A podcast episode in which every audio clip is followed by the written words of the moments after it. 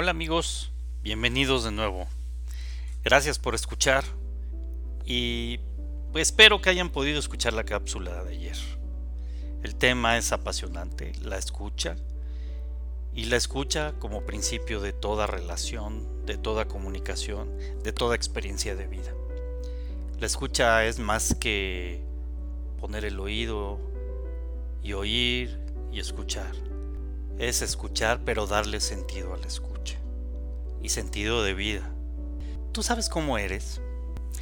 Nosotros decidimos lo que otras personas son, observándolos, lo que hacen y escuchando lo que dicen. Si vimos a alguien hacer una pausa para dar dinero a un mendigo en la calle, se detiene para hablar con un vecino de edad avanzada o recoger algo que un extraño ha tirado, pensamos que son amables, atentos o generosos. Estas son las acciones de una persona amable, una persona empática, una persona generosa. Por otro lado, si vemos a alguien abrirse paso a empujones entre una multitud, maldecir a un niño ruidoso o impacientarse cuando una persona mayor lo detiene al moverse lentamente, nos formamos una opinión negativa de ellos. Si formamos una opinión de otras personas por su comportamiento, tal vez podríamos formar una visión de nosotros mismos de la misma manera. Esto se llama autopercepción. La idea de que nuestro punto de vista de quienes somos es conformado por lo que hacemos. Nos observamos a nosotros mismos y llegamos a conclusiones acerca de nuestro propio carácter, estado de ánimo y las actitudes con base en lo que vemos. Suena ridículos. Sin duda la forma en que actuamos pone de manifiesto cómo somos, no la inversa. Fíjense, en 1972 el psicólogo social Daryl Byrne de la Universidad de Cornell en Nueva York propuso esta teoría de la autopercepción como una alternativa a la teoría de la disonancia cognitiva. Tiene sus críticos, pero por el momento parece que ambas teorías tienen mucho por qué ser felicitadas afectando a las personas en diferentes momentos. La autopercepción podría ayudar a las personas a formar su visión de sí misma. Y entonces surge la disonancia cognitiva si tienen que actuar de una manera que contradice la opinión que se han formado.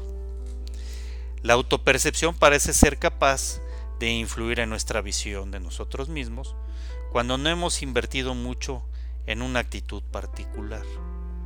Si observamos lo que hacemos y luego asumimos que somos el tipo de persona que hace este tipo de cosas, en teoría deberían ser fácil de cambiar los atributos que no nos gustan de nosotros mismos. En la práctica puede ser que sea más difícil, ya que se tiende a creer que los comportamientos son más arraigados de lo que son. No son solo comportamientos, sino rasgos de carácter. Por ejemplo, si usted pasó una semana descansando en el sofá, viendo la tele y jugando videojuegos, podría pensar soy una persona perezosa. He pasado una semana descansando en el sofá. Si no le gusta esa visión de usted mismo, es posible entonces pensar tengo que cambiar y dejar de ser perezoso. Eso es todo un reto, es un cambio de composición abierta a su personaje. Sería más útil pensar me pasé una semana descansando en el sofá. Yo no quiero actuar de una forma perezosa la próxima semana. Un objetivo que se refiere a las actividades de la semana es mucho menos impotente que un objetivo que parece exigir que reescriba su personalidad. Si se fijan, es común que cuando queremos hacer un cambio en nuestras formas de actuar o de ser, obviamente interviene sí nuestro carácter y nuestra personalidad, pero también muchas veces nos autocastigamos en lugar de buscar una solución positiva que facilite el cambio y la transformación. Este ejemplo del sofá pues es muy claro.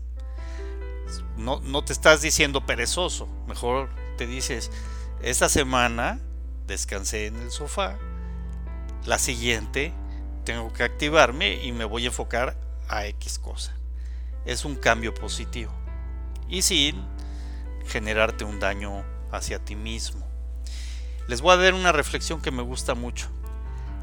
A veces tu alegría es la fuente de tu sonrisa, pero a veces su sonrisa puede ser la fuente de tu alegría. Nos escribe el maestro Zen Thich Nhat Hanh. Amigos, voy a regresar la próxima cápsula a la escucha. Eh, la voy a retomar y vamos a hacer algunos ejercicios para que sobre todo te escuches a ti mismo, para que junto con esto que estamos ahorita viendo, que lo tomo de el psicólogo de 15 minutos, de Anne Rowney, eh, quiero que nos enfoquemos a esa autopercepción, a eso de escucharnos a nosotros mismos y ver de qué forma podemos encontrar cambios en nosotros, sobre todo cambios en nuestra escucha, en nuestra relación con los demás. Por lo pronto, me gustaría dejarte con una pregunta para que de alguna manera te la lleves de tarea y que te preguntes, ¿cuál es tu principal obstáculo para escuchar a los demás? ¿Cuál es tu principal obstáculo para escuchar a los demás? Bien, llévatelo de tarea y mañana, si Dios quiere, eh, estará con nosotros Vicente Fenoy, el director y fundador de Cubo Financiero, quien nos va, a nos va a exponer la experiencia y las posibilidades que tenemos para nuevos proyectos en caso de que andes en busca de ellos y, el financiamiento que se puede lograr. Pues el viernes por la noche estaré subiendo la siguiente cápsula de escucha para poder continuar con el tema y hacer ejercicios de autoescucha y de autoconocimiento a partir de la escucha. Va a ser muy interesante y muy rico para que trabajemos. Muchas gracias a todos. Cuídense mucho. Por favor, hagan caso a las autoridades y a las empresas en caso de estar yendo a ellas para que podamos cooperar y ser solidarios con los demás. Seamos agradecidos, hagamos ejercicio, comamos bien y nos escuchamos mañana. Gracias.